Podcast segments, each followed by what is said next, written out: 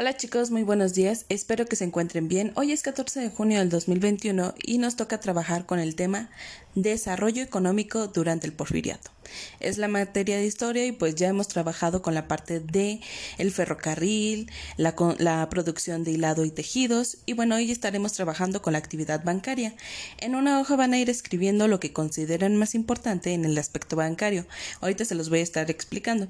Mismos que irán pegando alrededor de todo el mapa. Les pido por favor lo realicen en braille y en carácter común con apoyo de sus padres para que vayan trabajando y asociando los, eh, eh, toda la información en el sistema que será apoyado durante toda su vida, que es el braille. Entonces, en este caso vamos a dar inicio que durante los más de 30 años que gobernó el general Porfirio Díaz, Hubo un gran apoyo al capital financiero extranjero para que se estableciera en México. Para 1910, Francia tenía el 45% de la capital de 52 bancos de los principales de las principales ciudades. Los bancos que se establecieron en el país durante este periodo fueron los siguientes: en 1879 se autoriza la Secretaría de Gobernación que se construya un banco de emisión en el Nacional Monte de Piedad, que había sido fundado en el siglo XVIII eh, por don Pedro Romo de Terreros como institución de beneficiaria y después durante el gobierno de Manuel González, que fue en 1880 y 1884, se establecieron varios bancos. En 1881 se creó el Banco Nacional de México, con capital del eh, de franco egipcio que tenía sede en París.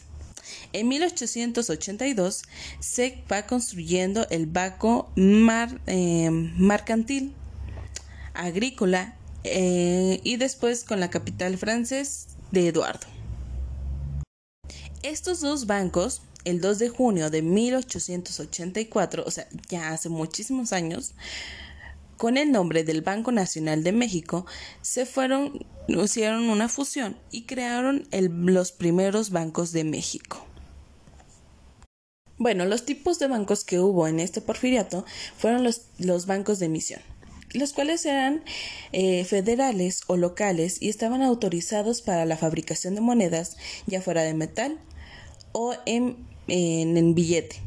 También teníamos los bancos refaccionarios. Estos bancos se dedicaban al otorgamiento de créditos para el apoyo y el y fomentar las actividades tanto industriales como comerciales. Los bancos hipotecarios, quienes se encargarían de realizar las operaciones de hipoteca referentes a las eh, fincas urbanas o rurales. Esta clasificación tenía la intención de distribuir los recursos crediticios de corto y mediano plazo entre los diversos usuarios, los quienes estaban utilizando este tipo de bancos. Y bueno, esta es un poco de la información que trajo eh, Porfirio Díaz con la parte de, la de los bancos o la parte bancaria a nuestro país. Entonces, aquella información que te hizo más útil o que te llamó más la atención la vas a escribir en carácter común y en braille y la vas a pegar alrededor de tu mapa. Cualquier duda, estoy a tus órdenes.